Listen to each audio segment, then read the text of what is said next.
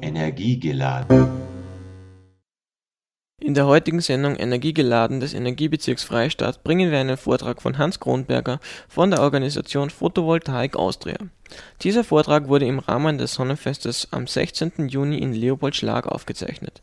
Die Veranstaltung des Energiebezirks Freistadt und der Helios Sonnenstrom GmbH war zugleich auch der festliche Auftakt zur Inbetriebnahme der ersten Anlagen des Helios Photovoltaik Bürgerbeteiligungsprojektes es werden laufend weitere Anlagen fertiggestellt und für Interessierte gibt es nach wie vor die Möglichkeit, Sonnenbausteine zu erwerben und das Bürgerbeteiligungsprojekt zu unterstützen. Nähere Informationen finden Sie unter www.helios-sonnenstrom.at. Jetzt von diesem regionalen Gedanken, was sie bei uns in Freistadt im Müllviertel tut, möchte ich weiterleiten zum österreichischen bzw. zum weltweiten Horizont und da darf da niemand Geringeren begrüßen als Hans Kronberger. Er ist Chef von Photovoltaik Austria, war jetzt ein paar Tage auf der Intersolar in München, hat dort mitgekriegt oder wieder, gesehen, was sie am europäischen bzw. am Weltmarkt tut. Er wird uns jetzt das, sein Buch Geht uns aus der Sonne vorstellen und bin schon sehr gespannt auf den Vortrag. Bitte schön, Hans.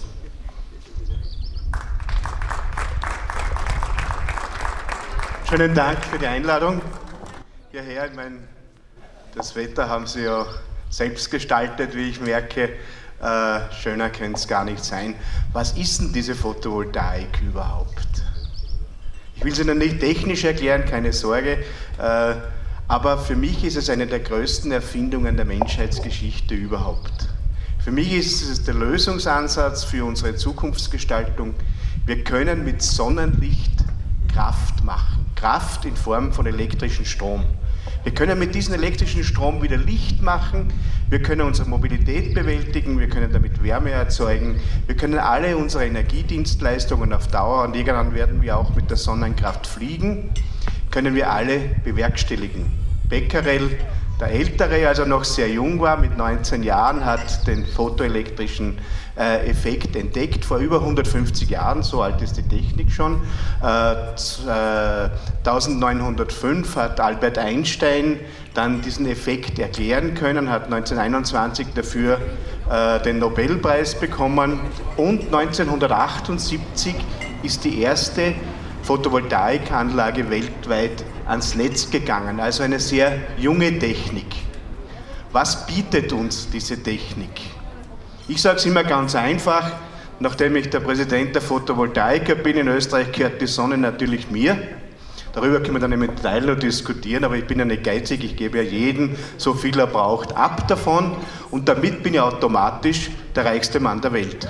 Denn ich habe für die nächsten 5 Milliarden Jahre Energie. Sonnenenergie, die man umwandeln kann in elektrischen Strom. Eine Dame hat einmal gefragt, haben Sie jetzt gesagt 5 Millionen Jahre oder 5 Milliarden Jahre? Ich habe gesagt 5 Milliarden Jahre. Da hat sie sich wieder niedergesessen und gesagt, so, jetzt bin ich beruhigt. Also kürzer wäre nicht. Was haben wir noch, wenn wir schon so reich sind? Wir haben eine Liefergarantie für die nächsten 5,5 Milliarden Jahre. Wer kann das schon sagen? Und wir geben auch eine Preisgarantie für die Primärenergie, also für das Sonnenlicht und die Sonnenwärme bei 0,0 Cent. Und von der Verfügbarkeit kann ich auch ganz stolz berichten, wir haben mindestens 10.000 Mal mehr Energie, als die Menschheit insgesamt im Jahr verbraucht. Also knapp wird es noch lange nicht. Das mache ich immer als meinen Trumpf, wenn ich mit Energieversorgern diskutiere, die sagen, naja, wir müssen uns dann auch richten, die Primärenergie, also die Energie, die wir kaufen müssen und die wir dann umwandeln können, wird immer teurer. Sage ich, da hast du einen Gutschein, schreibe ihm 100 Terawattstunden drauf, gebe ihm um, ich sage nicht vertranscheln, äh, aber wenn du nicht auskommst bis zum Jahresende, kommst du um einen Nachschlag. Wir haben genug Energie, dann können wir nie eine Energiekrise haben. Wir können nur eine Energienutzungskrise haben. Und Energie zu nutzen ist das, was Sie hier nämlich machen, ist eine Intelligenzfrage. Ich glaube, dass es noch immer relativ dumm ist, Löcher in unserer Erde zu bohren, Öl, Kohle und Gas herauszuholen und anzuzünden, wenn wir gleichzeitig von außen, von der Sonne, Die Sonne bewirkt auch den Wasserkreislauf, die zählen wir auch zu den solaren Energieformen. Vom, den Wind zählen wir auch dazu, denn jetzt heizt es sich auf die Luft, dann bewegt sie sich, da können wir Windenergie nutzen. Theoretisch, äh, wie du vorhin schon gesagt hast, ist natürlich auch Kohle, Öl und Gas ein solares äh, Speicherprodukt, nur die 230 Millionen Jahre, die wir brauchen, dass dieses Öl oder Gas oder diese Kohle wieder nachwächst, die haben wir nicht an Zeit. Wir wollen sie jetzt nutzen und zwar unmittelbar. Was bringt uns das? Wir sind in einer Situation, wo wir auf eine massive Verknappung der Rohstoffe, der Energierohstoffe zusteuern. Der Ölpreis ist seit dem Jahr 2000 von 10 Dollar auf, jetzt war er 120, jetzt sagen wir wieder, das Öl schon wieder ganz billig, kostet nur mehr 100 Dollar um 1200 Prozent gestiegen. Wäre der Bierpreis so gestiegen in den letzten zwölf Jahren, könnte man bestenfalls zu dritt eins miteinander trinken, weil so teuer wäre es dann. Also wir sind in einer Situation, wo wir Energie, fossile Energieknappheit und solaren Reichtum gleichzeitig haben. Was ist sinnvoller, als das zu nutzen? Es ist auch wirtschaftlich. Ich kann diese Diskussion nicht mehr hören, äh, wenn alle sagen, naja, das müssen wir ja subventionieren und fördern. Ich sage dazu, alles, was die öffentliche Hand in diese neuen Energietechnischen steckt, ist weder eine Subvention noch eine Förderung, sondern volkswirtschaftlich gesehen eine sinnvolle Investition. Und zwar eine Investition, noch für uns auch, so alt sind wir nicht, und natürlich dann für die nächste Generation, die sich hier gerade in die Schuhe hineinkämpft, die junge Dame. Äh, ich kann es mit ein paar Zahlen belegen, die habe ich auch verwendet äh, in der Auseinandersetzung mit der Politik. Ihr habt es vorhin schon erwähnt, wir haben voriges Jahr ein neues Ökostromgesetz bekommen. Der Ursprung dieses Ökostromgesetzes, der erste Entwurf, war eine Katastrophe. Man wollte die jährliche Förderung von 2,1 auf 3 Millionen erhöhen. Ich habe dann gesagt, das Doppelte von fast nichts ist nämlich gar nichts. Also das war so marginal. Mit dem hier, glaube ich, 30 Kilometer entfernt geborenen Wirtschaftsminister haben uns da fürchterliche Gefechte, auch mediale Gefechte geliefert. geliefert. Darf es kurz machen. Inzwischen sind wir zusammen schon auf ein Bier gegangen und verstehen uns wieder. Äh, das heißt, wir haben ein Ökostromgesetz, äh, wo ich nicht anstehe, ihm auch einen gewissen Respekt zu zollen, denn wie sehr er dagegen war und wenn er jetzt dann unsere erste große Photovoltaiktagung in Wien persönlich eröffnet, war das eine richtige Freude. Es muss manche Leute aus Wirtschaft oder Politik, muss man halt langsam dazu erziehen, aber wenn jemand einsichtig ist, wie gesagt, äh, zoll ich ihm hier auch gerade in seiner unmittelbaren Heimat äh, ein ausdrückliches Lob. Worum geht es hier? Ich habe mir die Zahlen rausgesucht, auch für diese Arbeit geht uns aus der Sonne, weil ich glaube, man muss ein bisschen transparent machen, wer da die Schattenmänner sind, die unseren äh, Sonnenhimmel da ein bisschen abdunkeln wollen, aus welchen Gründen auch immer, die können Sie sich ja gut vorstellen. Österreich hat im Jahr 2009 9,9 Milliarden Euro ausgegeben, um Energie von außen zuzukaufen. Öl, Kohle, Gas, teilweise auch Strom. 9,9 Milliarden im Jahr 2009. 2010 waren es 12,3 Milliarden Euro, die wir ausgeben mussten. Das sind 2,4 Milliarden mehr. 2011 haben wir bereits 15,7 Milliarden Euro ausgegeben, um Energie zuzukaufen. Was passiert hier? Die Energielieferländer saugen die Energieverbraucher oder Nutzerländer systematisch aus. Diese Gelder fließen ab, unterlaufen unser Sozialsystem, unterlaufen unsere Volkswirtschaft und werden durch nichts substituiert. Das Geld kommt nicht mehr zurück. Ich meine, wenn jetzt natürlich ein paar Russen zu uns auf Urlaub kommen und vielleicht in Vorarlberg äh, ein paar äh, Wirtshäuser zerlegen, wie ich gehört habe, und äh, das aus der Tasche zahlen oder die ganze Bar aufkaufen, so mag das für den einen wird ganz schön und nett sein, aber so wirklich, dass das Geld zurückkommt, ist es, tut es nicht. Darum wehre ich mich auch dagegen, dass ich sage, alles, was wir da hineinstecken, ist keine Subvention und keine Förderung, sondern eine volkswirtschaftlich sinnvolle Investition, Investition in die Zukunft. Wenn Sie diese Anlage da unterrichten, haben Sie 25 Jahre den gleichen Strompreis mit einer einmaligen Anschaffung. Das amortisiert sich, das rechnet sich. Die Photovoltaik ist auch eine Technik, die kostendegressiv ist. Manchmal vielleicht ein bisschen schnell für die Errichter, aber wir hatten einen Förderbedarf vor vier Jahren von 2800 Euro pro Kilowatt Peak.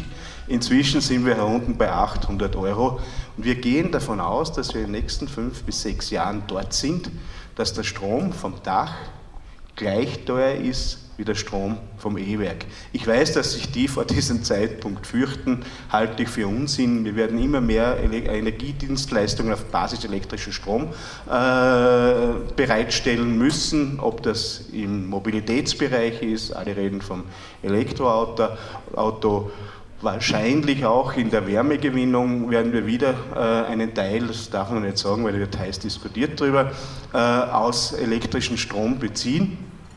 Aber denen kann nie der Markt abhanden kommen, außer sie stellen sich so ungeschickt an, äh, dass sie die Bereitstellung nicht gewährleisten können, wenn sie nicht selber auch rechtzeitig umsteigen. Heute rechnen sich die Gaskraftwerke nicht mehr. Ich habe 1993, da habe ich noch beim Fernsehen gearbeitet, da waren wir noch Kollegen, äh, äh, einen Film gemacht, der hat geheißen Mit der Kraft der Sonne. Damals ist in einem Jahr so viele Photovoltaikmodule hergestellt worden, wie heute auf der Welt, und so lange ist das noch nicht her, äh, wie heute auf der Welt in einer Stunde hergestellt werden. Wir haben gigantische Mengen. In Deutschland haben sie letztes Jahr 7,5 Gigawatt Peak errichtet. Das ist die Leistung von sieben Atomkraftwerken und die Stromausbeute. Ich sage, die Sonne scheint zwar immer, aber nicht immer auf der gleichen Stelle. Das muss auch die andere Hälfte der Welt muss ein bisschen etwas abkriegen. Aber mit diesen 7,5 Gigawatt Peak kann man problemlos ein gesamtes Atomkraftwerk substituieren, also ersetzen von der Stromausbeute. Also ich glaube, dass wir hier vor einer Entwicklung stehen. Und der nächste Schritt ist natürlich, das haben wir gelernt als Staatsbürger, dass man sich in vielen Dingen nicht auf andere, auch wenn wir sie gewählt haben oder nicht gewählt haben, verlassen kann, sondern die wertvollsten Werke sind wirklich diejenigen, die wir selber in der Hand haben, die in Bürgerhand sind. Es geht darum, dass wir Versorgungssicherheit schaffen, und dass wir Preisstabilität schaffen. Denn auf Dauer gesehen werden alle jene Energiebereitsteller, deren Primärenergie kostenlos ist, Wasser, Wind und Sonne, beziehungsweise mit der Biomasse halt vor Ort stabil kalkulierbar, werden auch preislich mit Abstand die billigsten sein und sie sind auch annähernd unendlich vorhanden. Und da gibt es einen schönen Spruch, den ich immer gern sage, wenn man da ein bisschen äh, nachdenkt, ob man investieren soll oder nicht. Äh, sie erleben es zurzeit gerade wieder mit. Ich glaube, dass es viel sinnvoller ist, eine Photovoltaikanlage, die ja Wertschöpfung bringt, die ja auch äh, materielle, finanzielle Wertschöpfung kriegt, ist besser eine Photovoltaikanlage am Dach als seine Aktien unten im Keller, wenn sie wieder mal nach unten rasseln. So gesehen, äh, glaube ich, kann man gar nicht viel etwas Besseres machen, als sich jetzt dafür zu entscheiden. Und für mich ist auch ein Demokratisierungsprozess der gesamten Gesellschaft. Wir haben selber den Zugriff. Den Strom da oben kann uns keiner abdrehen. Es gibt natürlich schon wieder die abenteuerlichsten Überlegungen der großen äh, Energiebereitsteller, die sagen, na, bauen wir doch unser nächstes Sonnenkraftwerk in die Wüste Sahara. Na gut, gesagt, eines wird ziemlich schwierig sein, den Strom hierher zu bringen. Den müsst durch 40 Re äh, Regionen mit eigenen Genehmigungsverfahren. Aber das ist noch gar nicht das Schlimmste. Ich habe gesagt, wenn ihr wirklich glaubt, dass ihr in der Sahara bauen müsst, müsst ihr auch sicherstellen, dass dort in diesen Ländern, wo die Energie umgewandelt wird, das Licht in elektrischen Strom, in Zukunft lauter Märchenprinzen an die Regierung kommen. Es schaut derzeit sowas von überhaupt nicht danach aus. Sie haben gerade in Ägypten Wahlen und da kann man wählen zwischen den Anhängern des alten Systems oder der ganz radikalen äh, äh, Salafisten, die eigentlich eine andere Gesellschaft wollen, als wir sie uns vorstellen. Ich glaube auch nicht, dass es notwendig ist. Ich habe ja in dieser Auseinandersetzung äh, mit der Politik, da meine ich nicht nur den Wirtschaftsminister, mit anderen auch, die haben mir immer gesagt, na, Österreich, das Österreich, das liegt ja nicht im Sonnengürtel Europas. Habe ich gesagt, na klar, musste zwar selber fünfmal die Schule wechseln und Geografie war auch nicht meine Stärke. Aber die Bayern, die brauchen nur mal rüberfahren, die haben inzwischen 6% ihres Stroms aus Photovoltaik. Gut, wir haben jetzt bald ein halbes Prozent beieinander, was ja auch nicht so schlecht ist, nachdem wir Spätstarter, Spätzünder waren. Also wir stehen sozusagen bestenfalls noch nicht in der vollen Entwicklung der, der Photovoltaikwirtschaft, so eher so ein bisschen kurz vor oder mittendrin in der Pubertät. Aber den die Politikern musste ich dann schon sagen, sage ich, na gut, wenn Österreich nicht im Sonnengürtel Europas liegt, da muss das auch der Grund sein, warum unser Wein so sauer ist. Denn einen guten Wein, einen ordentlichen weißen oder einen roten, kriegen Sie nur mit ausreichendem, äh, ausreichender Sonnenbescheinigung. Und unser Tourismus kann ja eigentlich auch nicht funktionieren, wenn es bei uns immer finster ist und immer regnet.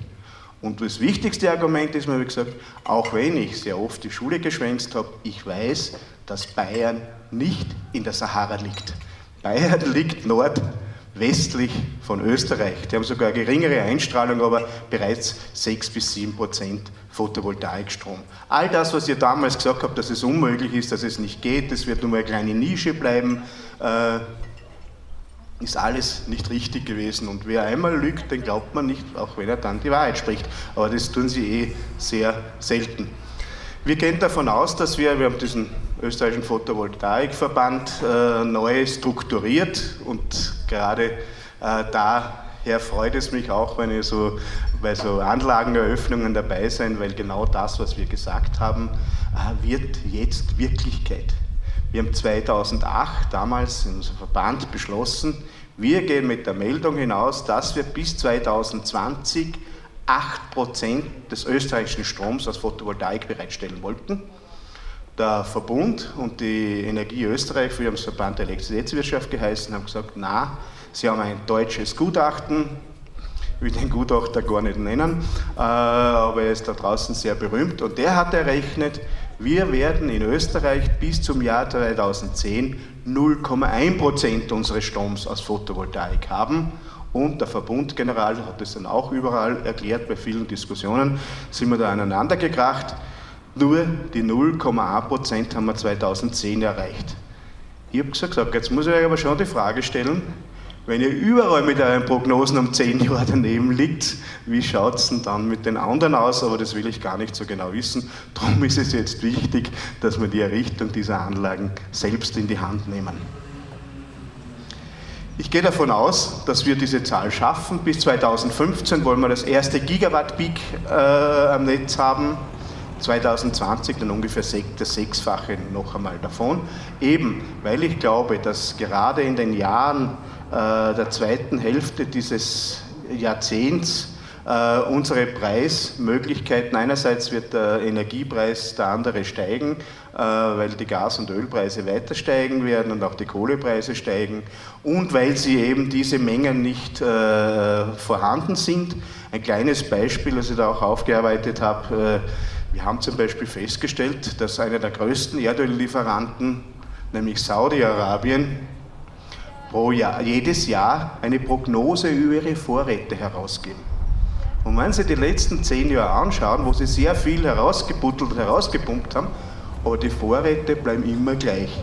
Entweder sitzt der unter Aladdin mit der Wunderlampe und gießt das Öl schön langsam aber sicher nach, oder sie beschummeln uns. Ich glaube eher das Zweitere. Wir haben Prognosen, Sie kennen das, die nächsten 20 Jahre haben wir Öl. In Wirklichkeit haben wir die Ölfördermenge, die höchste, schon vor ein, zwei Jahren überschritten. Äh, und diese Prognosen sind alle nicht richtig. Und es ist für uns die entscheidende Frage, ob wir diesen Übergang, und ich nenne es das Sonnenzeitalter, wir haben jetzt die, das Industriezeitalter gehabt, dem wir unseren Wohlstand verdanken, dagegen ist nichts einzuwenden, aber die Energietechnik müssen wir ändern aus verschiedenen Gründen, aus wirtschaftlichen Gründen, aus Umweltgründen, denn äh, überall alles anzuzünden und die Erdatmosphäre zu versauen, ist ja auch nicht gerade der Weisheit letzter Schluss. Äh, und dieses neue Zeitalter, dieses Sonnenzeitalter muss irgendwie bewerkstelligt werden.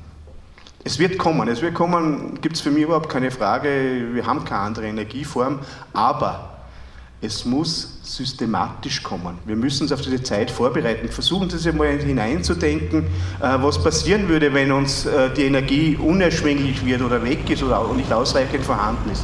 Wir haben nichts, wir haben nichts. Wir können uns nicht mehr bewegen, wir können keine Kühltruhe betreiben, äh, wir können kein Krankenhaus betreiben, wir können kein Bier brauen, wir können kein kein Spital äh, organisieren oder sonst etwas. Dieser Übergang muss so rasch wie möglich von uns aus gegangen werden. Es wird uns keiner äh, ihn abnehmen. Ich habe da auch noch einen Satz, den ich bei jeder Rede heute, die ich halte, sagen muss, weil er mein tiefstes Anliegen ist. Wie soll dieser Übergang sein? Und ich habe da einen italienischen Philosophen, der hat gesagt, eine Krise ist dann, wenn das Alte stirbt und das Neue nicht geboren werden kann. Jetzt sage ich, unsere Aufgabe ist es nicht, jetzt uns mit den Energieversorgern anzulegen. Ich meine, ich war schon demonstrieren auch in Wulowitz oben äh, äh, und dass diese Technik sich überholt hat, das haben sie selber bewiesen, ob sie das eh Uran haben. Also ich glaube nicht an die Atomkraft, selbst wenn wir sie wollen würden, äh, dass sie Zukunft hat. Aber wir sind jetzt nicht die, die dieses alte System bekämpfen. Ich glaube, die würden sonst, die Erdölmultis würden uns nicht einmal spüren, wir hätten die nicht einmal in der Schuhe sollen kratzen, wenn wir jetzt die bekämpfen. Wir sind nicht die Totengräber des alten Systems oder die Sterbehelfer, sondern wir sind die Geburtshelfer des neuen Systems. Wir müssen das neue System einfach auf die Beine stellen. Wir müssen es säugen, gezeugt haben wir es schon, wir müssen es säugen, wir müssen es pflegen, wir müssen es erhegen und wir müssen es erwachsen werden lassen. Dann haben wir das gewonnen. Und darum sehe ich das auch nicht in Feindbildern. Ich sage immer, naja, du schreibst da Blut für Öl und du legst dir mit alle Leute an und die Schattenmänner, über die du da schreibst, das sind ja alles große, mächtige Gegner. Ich bezweifle das massiv. Das sind überhaupt keine Gegner. Die Erneuerbaren, alle zusammen, Wind, Wasser, Sonne, Biomasse, haben nur einen einzigen wirklichen Feind, einen einzigen wirklichen Gegner.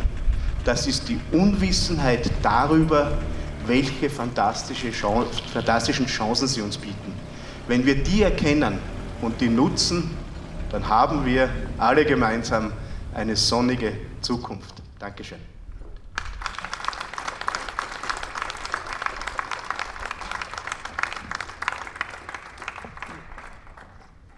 Dies war die heutige Sendung Energiegeladen des Energiebezirks Freistadt. Heute brachten wir einen Vortrag von Hans Kronberger von der Organisation Photovoltaik Austria. Dieser Vortrag wurde im Rahmen des Sonnenfestes am 16. Juni in Leopoldschlag aufgezeichnet. Nähere Informationen finden Sie unter www.helios-sonnenstrom.at.